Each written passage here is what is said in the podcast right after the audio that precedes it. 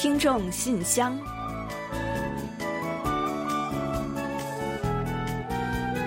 分享一周收听精彩，传递每日感怀感动。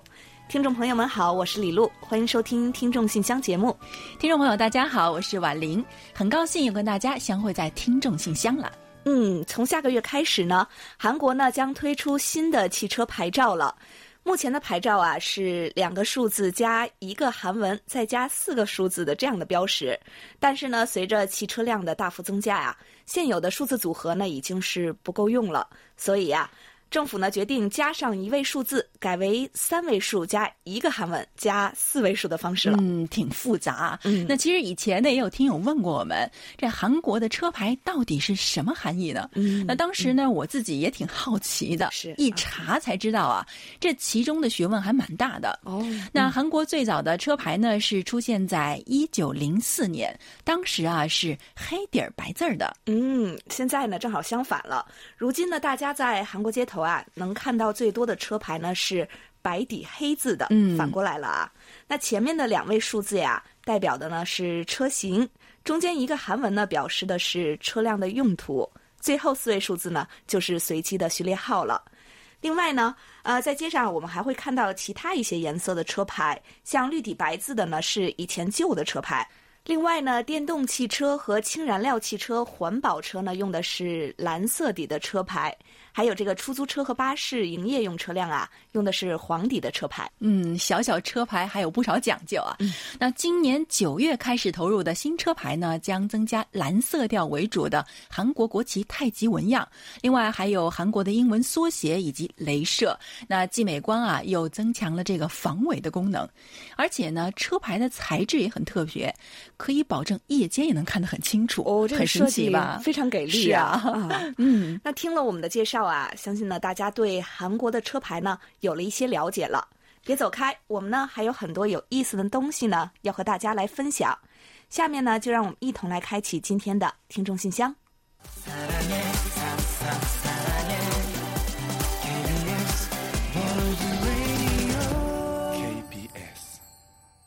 好的，欢迎回来。您现在正在收听的是韩国国际广播电台的听众信箱节目。接下来呢，我们为您预报一下今天节目将播出的主要内容。那我们这一期的节目呢，依然还是有韩广动态、来信选读和生日祝福等几个小栏目。在生日祝福栏目中呢，我们将一起分享一段李雪听友提供的人生感言。另外，在生活的发现栏目中啊，我们要为您介绍钟小英听友提供的生活小智慧。市面上各种盐到底哪种好呢？本月的专题讨论话题呢，请您聊一聊对延迟退休年龄有何看法。有问必答，回答的是黑龙江省哈尔滨市刘畅听友提出的有关非军事区旅游景点的问题。节目最后的点歌台栏目啊，要播放的是骆银虎听友点播的一首歌曲。好了，节目呢我们就先预告到这儿，欢迎各位继续收听。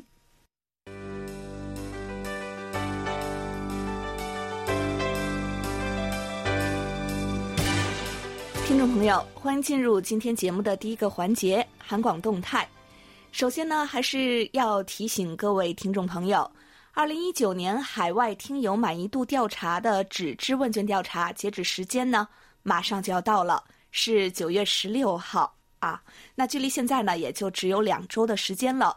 如果呢，大家还没有寄出调查表的话呢，真的是要抓紧时间了呢，呃，以免错过我们的接收时间啊。没错。那尤其是选择邮寄的朋友啊，这几天直接寄送到我们的韩国地址啊，应该是还来得及的。但是呢，我觉得哈，为了以免万一啊，还是多多的使用拍照之后发送给我们这个邮箱的方式，为我们反馈比较好。那这样呢，既可以帮助大家节省一笔邮费，当然呢，还可以节省不少的时间和跑腿儿的。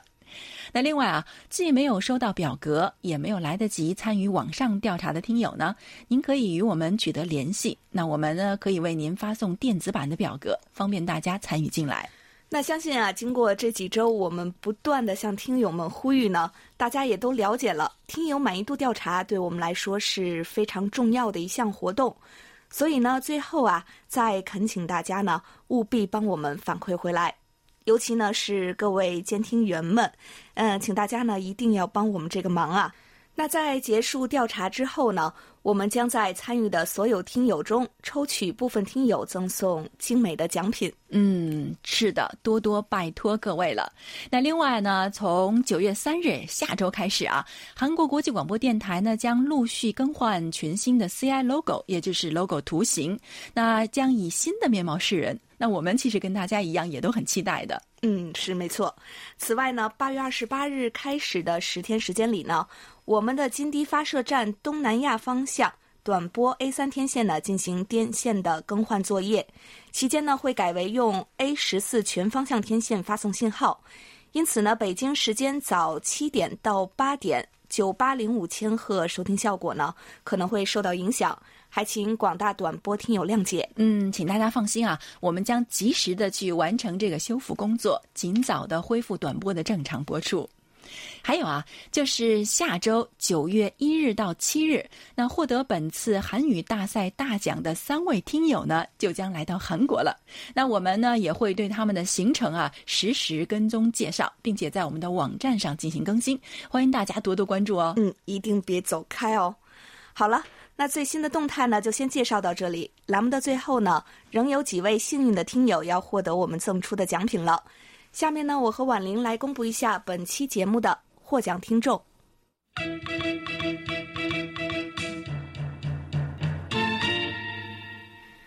幸运听众是荷兰的钟小英听友，热心听众是陕西省西安市的王通听友。参与奖的获奖听众是台湾的李志宏听友。江苏省的李可月听友，好的，恭喜以上的朋友们，衷心感谢你们对韩广节目的关心和支持，也希望广大听众朋友们多多支持我们的节目，给我们多来信、多反馈和我们多互动。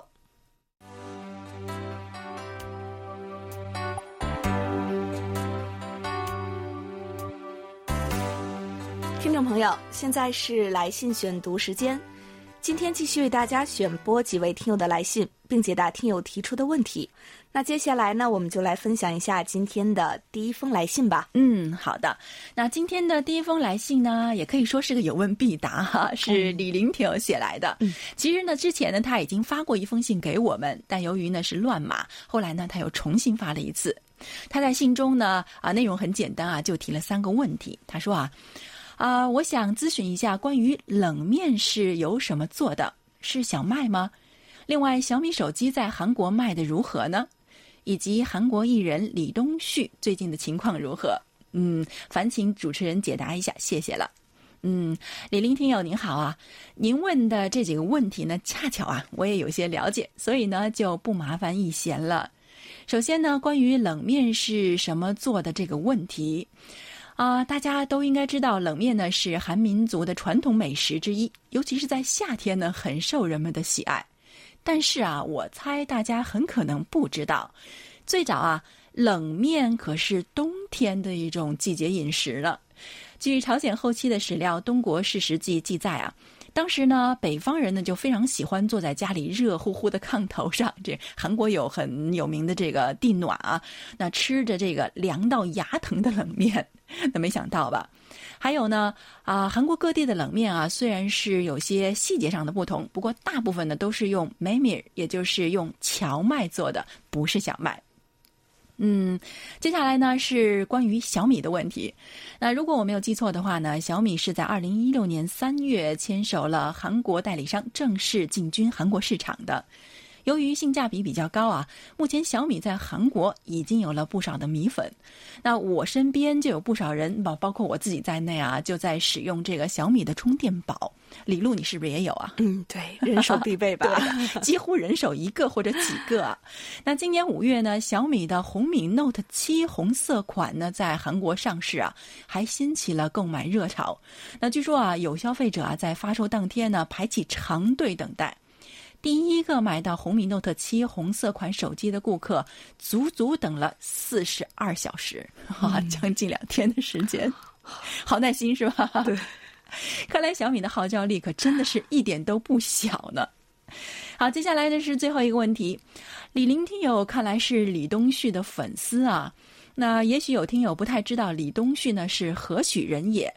考一下李璐吧，你知道李东旭是谁吗？演员，还有呢？长得帅。对，没错，那就是那个在鬼怪里边演男二，就是阴间使者的那个大帅哥啊，那嘴唇什么时候都是红红的那一位。有消息说啊，他最近呢已经确定要出演悬疑剧《他人及地狱》，搭档呢在大热剧《卫生》中有过出色表演的临时完。那据说啊，这部剧呢是改编自人气漫画，而且呢制作班底强大，演员阵容华丽，所以呢已经是未播先红了。那李林听友呢，您可以开心一下了。那当然呢，你可以随时跟进我们的韩广的这个演艺新闻，可以获得有关李东旭啊，还有其他韩国演艺明星的第一手资讯哦。好了，李林听友提出的这三个问题就回答完了，不知道您是否还满意？那其他的听众朋友啊，如果您也有关于韩国的一些问题呢，欢迎写信给我们，我们会尽量安排在有问必答栏目或者是其他的环节为您作答的。好的，感谢李林听友的来信。嗯，感谢呢，像李林听友这样，呃，对韩国文化感兴趣的朋友们，同时呢，也欢迎你们随时向我们发问啊。好，接下来呢，我来介绍一下上海市朱坚平听友的一封来信。他说，韩广七月十三日的听众信箱节目开场白谈了上海正在实施的垃圾分类条例一事。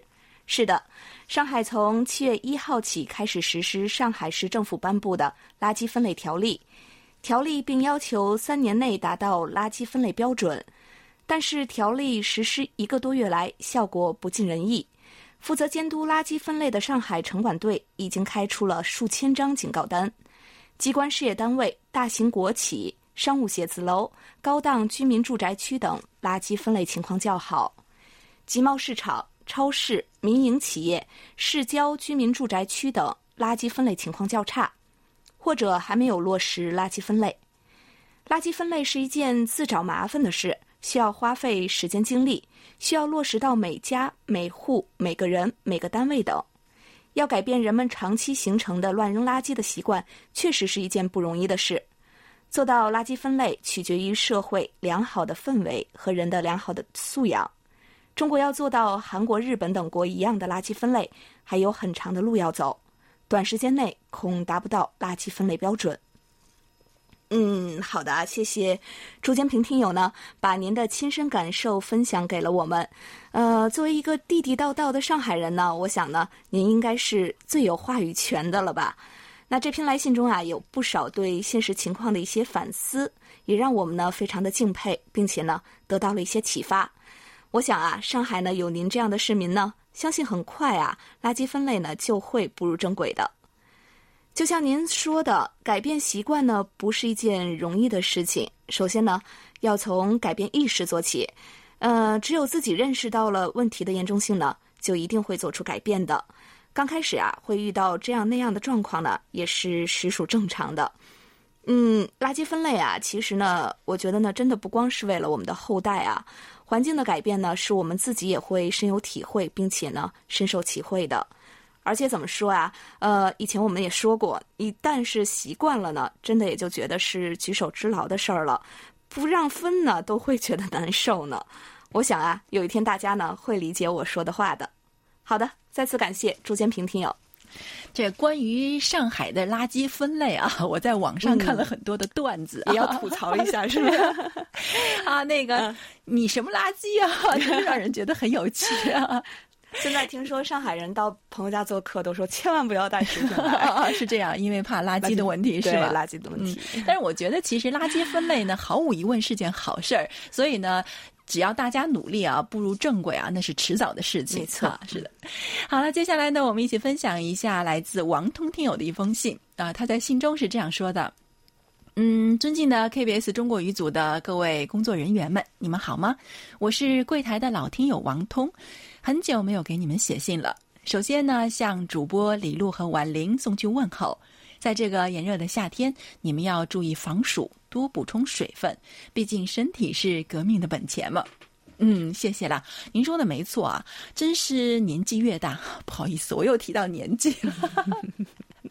没办法，年纪越大就越感觉真的是最重要的还是身体健康。那好在呢，最近已经立秋了，酷暑呢就要完全过去了，那可以缓口气了。还有啊，王通听友呢这次来信呢是希望跟大家分享，他说啊，我向各位听友分享一下自己做韩式大酱汤的经历。本人对于韩餐是非常感兴趣的，无论是烤肉啊，还是炸酱面，还是泡菜和各种火锅等等呢，都曾吃过。但是我对韩国传统的大酱汤呢是情有独钟的。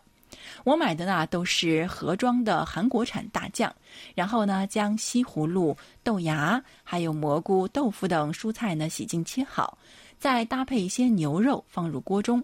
这时候呢再放入适量的大酱，撒些辣椒粉。白胡椒粉，再按口味呢放入一些盐，等快煮开之后呢，再切青椒丝还有葱花一起放入酱汤中，再次煮沸。这样的话，一道美味下饭的自制大酱汤就做好了。满满的盛上一碗，配上米饭，一次就能连着吃好几碗。家人尝过之后呢，也都夸赞不已。好了，就先写到这里吧。再次回归韩广大家庭的怀抱，处处都能感觉到温暖和快乐。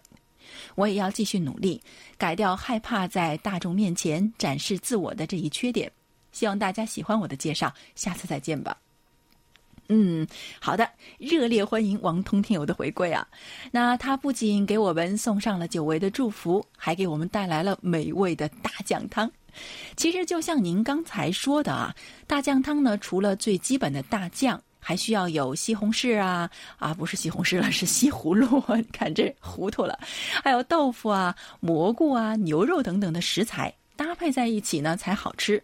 那韩国大家庭啊，也是一样的，没有了来自世界各地的喜欢发言的、善于表达的，或者是不喜欢发言、羞于表达的这样那样的听众朋友，也不会有如此温馨和快乐。所以呢，即使是像王彤听友这样啊，对在大家面前展示自己呢，感到不是很自在也没关系，慢慢来。因为您的存在呢，就是对韩广的支持，也是韩广大家庭的温暖的一份子。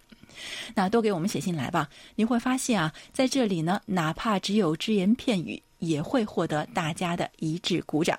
久而久之啊，说不定呢，您就成了最活跃、最积极的那一位呢。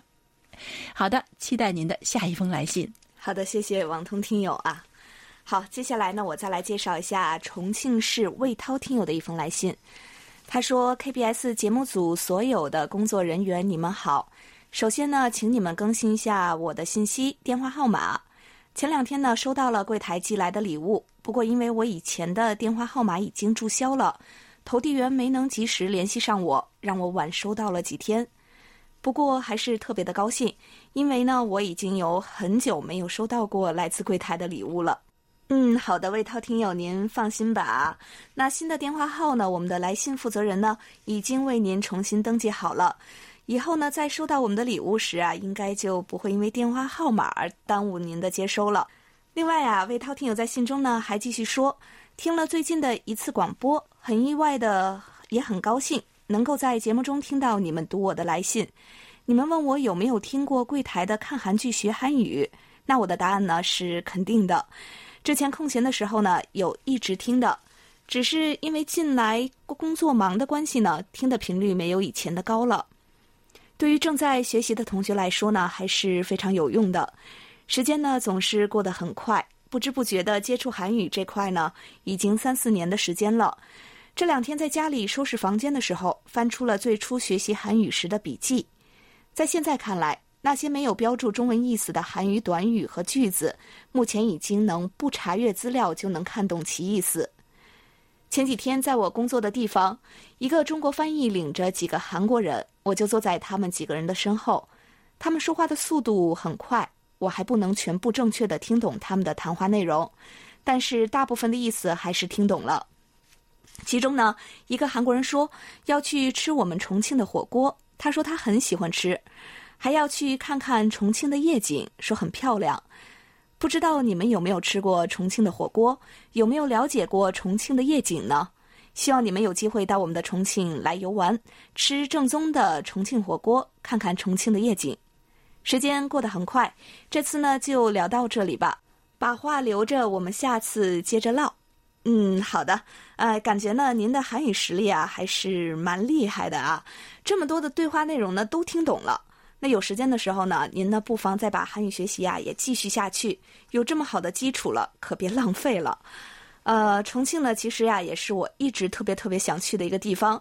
呃，听说呢，重庆有特别多的美食，光看照片呢都是垂涎欲滴的那种。呃，不知道魏涛听友啊有没有听说呢？最近在韩国呀也掀起了麻辣烫的风潮，相信呢不少韩国小伙伴啊也都像我一样，希望有机会呢到重庆去吃一碗正宗的麻辣烫吧。另外呢，我听说呢重庆的夜景也是十分漂亮。呃，据说那个日本的动漫《千与千寻》的名场面呀，就取材于重庆的洪崖洞，不知道是真是假。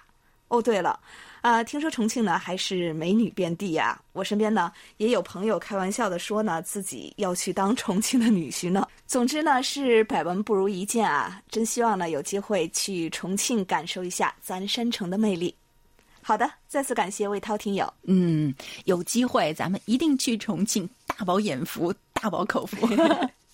好的，再次感谢所有来信与我们分享的听友们啊！今天的啊听众来信呢，就先介绍到这里。下面啊，就让我们一起进入这一周最甜蜜的单元——生日祝福，为下一周过生日的朋友们送去我们最美好的祝愿。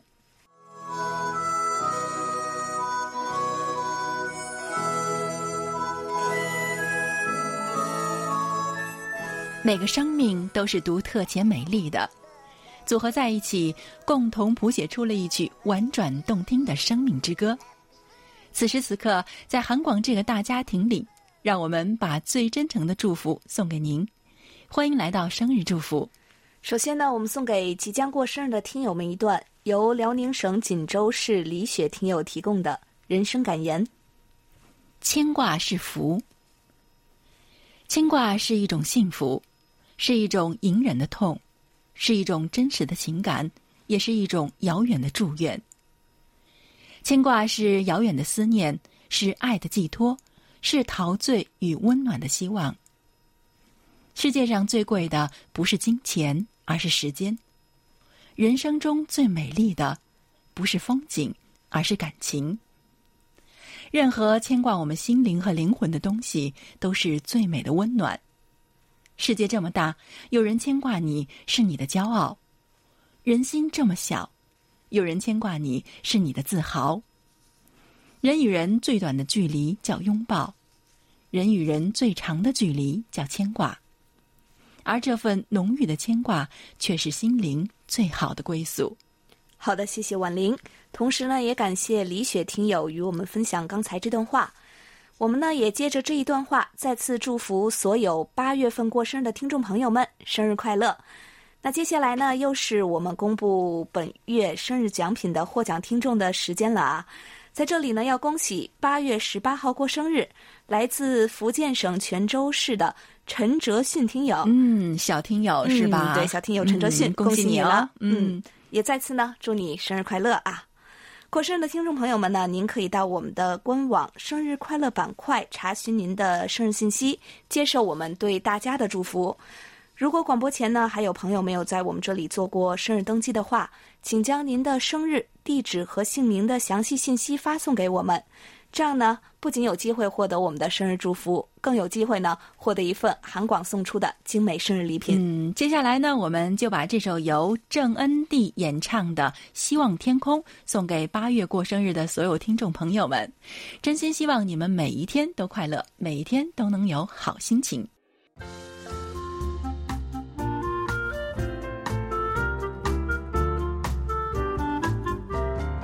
生活中的点滴值得发现，生活中的小精彩无处不在。让我们做您的小助手，带您去了解生活中那些您不熟识的小窍门、小秘诀，给您的日常多一点温馨的提示。欢迎大家进入生活的发现。加点盐，低钠盐。加稀盐，在超市货架上啊，盐的种类呢是越来越多了，看得人眼花缭乱的。但是到底哪一种最好，又应该如何去区分呢？嗯，今天啊，我们就来介绍一下荷兰中小英听友提供的有关内容，为大家呢介绍一下市面上各种盐到底哪种好。嗯，首先呢就是加碘盐，那这类盐呢对于大部分人来说呢都是适用的。那碘是人体所必需的微量元素，但是吃多了、吃少了都有危害。那目前啊，碘的推荐量呢是成人每天一百五十微克。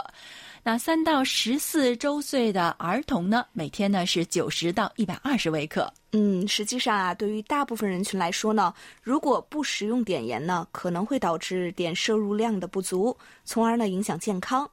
因此呀，市面上最常见的加碘盐呢，对于大部分人来说啊，都是适用的。嗯，第二种呢是低钠盐，那这种盐呢适用于这个高血压还有心脏病的人群。那我们平常吃的这种普通的碘盐中啊，氯化钠的这个含量呢高达百分之九十五以上。但是钠离子呢，它就有一个功能啊，就是增强人体血管的表面张力，那容易造成人体血流加快、血压升高。嗯，现在人呀都追求健康生活，所以呢，对低钠的这个要求呢也是越来越高了。而低钠盐呢，正是以碘盐为原料，把钠含量啊降低到百分之六十五以下，同时呢，增加了氯化钾和硫酸镁后制成的。因此呢，低钠盐对高血压、心脏病等心脑血管疾病患者呢是十分有益的。嗯嗯，所以呢，有这类疾患的人群呢，在选择盐的时候要注意一下这一点。嗯，普通人也是这样啊。现在低钠生活嘛，好像大家都是说低钠低钠，但是嗯，也要看情况吧。对，然后嗯嗯再一个呢是注意这个。盐的这个摄入量也很重要。嗯，是的，是的。那还有第三种呢，就是加硒盐了。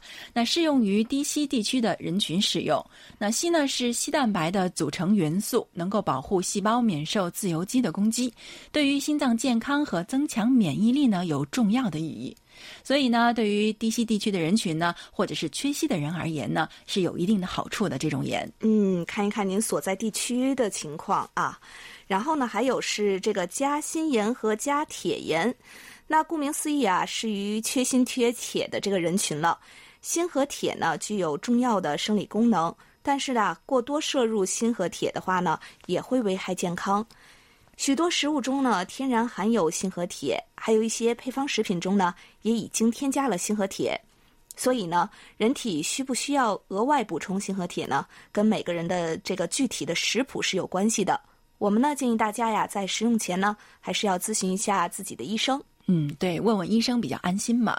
那再有呢，就是海盐，也就是我们吃的普通盐，以海水为原料晒制而成的盐呢，就叫做海盐了。那我们平时吃的精致加碘盐呢，其实呢，大部分都是海盐。嗯，另外一种啊，和海盐相对呢，是湖盐，适合于这个高血压人群。开采现代盐湖矿加工制得的盐呢，就叫做湖盐。一般湖盐中呢，含有较丰富的钾盐，对控制血压呢也是很有利的。嗯，再有呢就是井矿盐，用地下开采，也就是开矿井的方法开采出来的盐呢，就是井矿盐了。那井矿盐富含各类天然的矿物元素，杂质少，更纯净一些。嗯，怎么样？听了这么多，那朋友们对我们的这介绍呢，是不是有些了解了呢？那么您对于各种盐的了解呢，也是不是有了解了呢？那希望呢，我们今天的介绍啊，能对您有所帮助，那选择到更适合自己的盐，吃得更健康。好了，以上呢就是我们今天在生活的发现栏目中为您介绍的内容了。那在此呢，也要感谢钟小英听友的热心参与。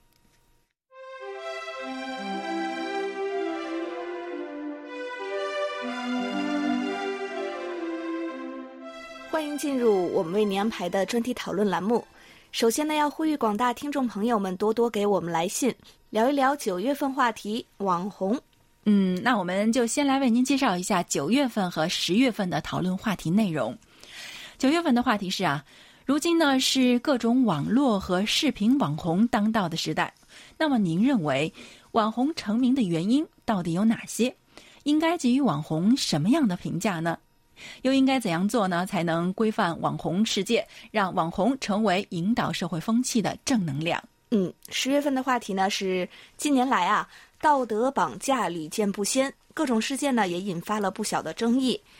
真正的捍卫道德和道德绑架的区别何在？社会上常见或者是您亲身遭遇过的道德绑架都有哪些？道德绑架产生的原因是什么呢？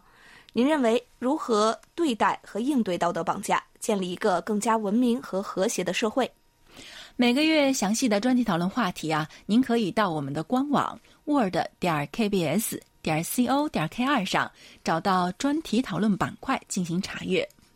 那么具体的专题讨论方法是啊，把您的观点和看法呢写成文章发送给我们，但是啊不要太长了，也不要太短了，提前邮寄或者是电子邮件发送给我们都可以的。那如果您希望寄送手写信的话，还是请提前一个月发信。使用电邮发送的听友呢，也是希望您尽早发送，这样呢，我们才能按时在节目中播出。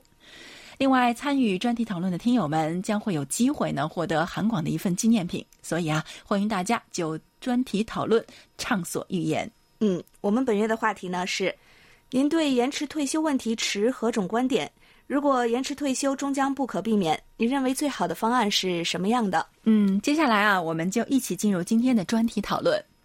首先要跟大家一起分享的是安徽省楚昌荣听友的观点。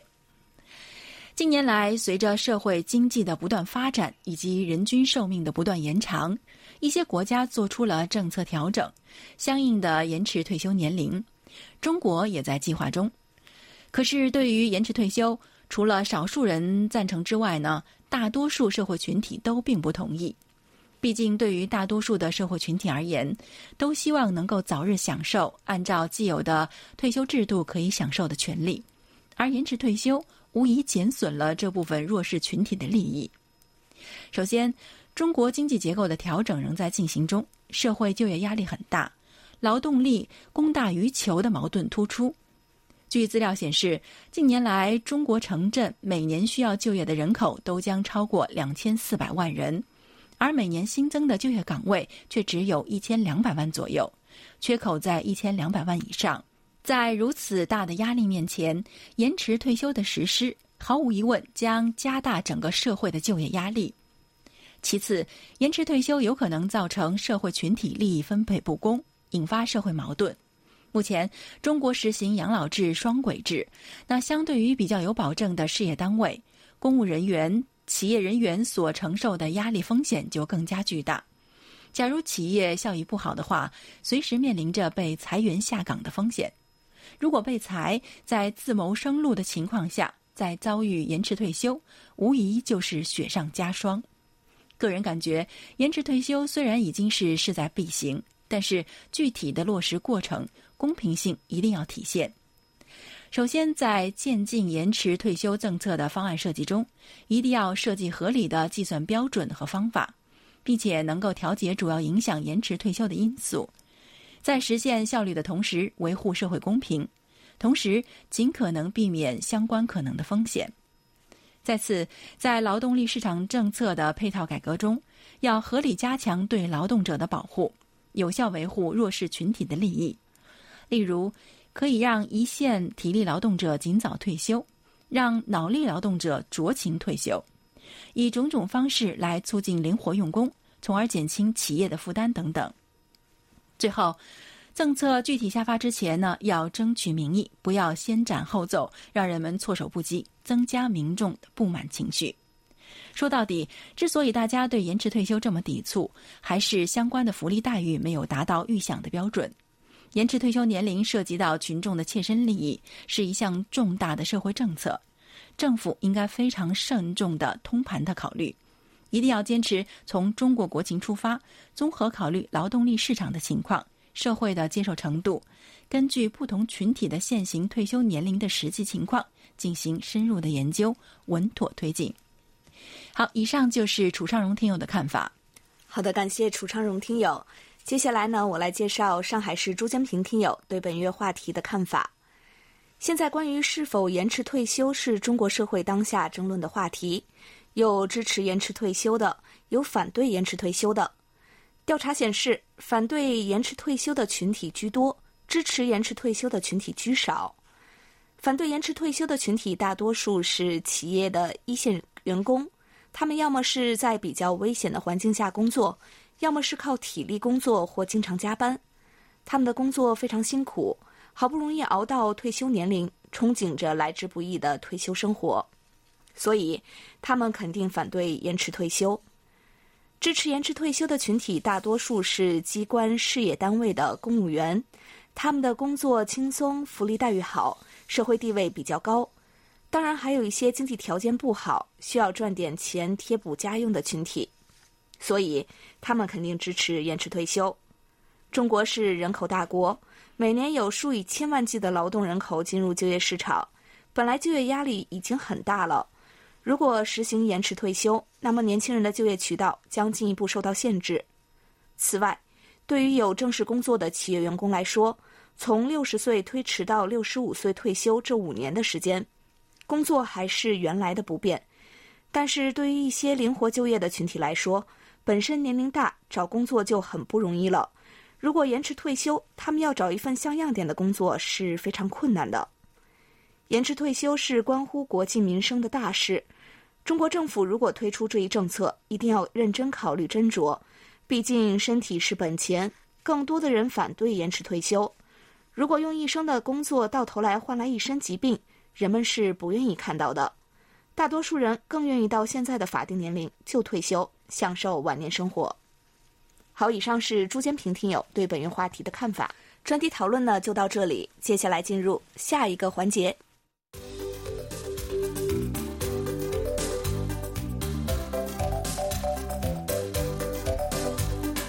有问必答。今天我们请洪以贤来回答黑龙江省哈尔滨市刘畅听友提出的问题。他的问题是：很希望了解一下韩国非军事区开放了哪些旅游景点和这些景点的情况，是否开放个人参观，还是必须参团？对外国人参观是否有特别的限制？到首尔旅游的话，如果想去非军事区，应该如何操作？好，接下来呢，就请一贤来回答刘畅听友提出的问题。听众朋友，大家好，我是易贤。今天我来回答流畅听友提出的问题。DMZ 非军事区是南北韩分裂的象征，也是当今韩半岛最为敏感的前线阵地。非军事区指韩战结束以后，根据停战协定以军事分界线划定的军事缓冲区域。这里呢，禁止驻军、部署武器与军事设施。这六十多年来彻底被管制，严禁一般人的出入，因此在这里可以深切的体会到韩半岛的紧张与对立局势。但是呢，从另一方面来看的话，由于几十年来人迹罕至而成为珍稀动植物的自然宝库，生态环境保存完好。虽然如今非军事区的大部分地区依然进行一般人的出入管制。但一些景点已经向人们开放了，其中最具代表性的是板门店。板门店离北韩军事分界线最近，指由韩国军队与美军组织的联合国军与北韩军队共同警备的方圆八百米的共同警备区，在约二十厘米的军事分界线附近，双方的警备兵在各自的领域把守，弥漫着一股紧张气息。板门店离首尔有五十公里，没有开放个人参观，但外国游客是例外的。外国游客呢，可以通过政府指定的旅行社访问这里。如果随团，还可以参观北韩为了偷袭韩国而挖掘的隧道、都罗眺望台、临津阁、自由之桥等景点，以及原始的自然风光。目前，韩国人可以参观的非军事区一带景点。有离军事分界线只有七公里的临津阁游览区，可以眺望北韩的江华和平眺望台、乌头山统一眺望台、铁原劳动党社，由源自金刚山的溪水形成的池塘头托渊、高城统一眺望台、高城 DMZ 博物馆、铁原和平眺望台。都是可以感受南北韩对峙状态的韩半岛和平旅游景点。好，听众朋友，今天给大家介绍到这儿，希望流畅听友满意。我们下次再会。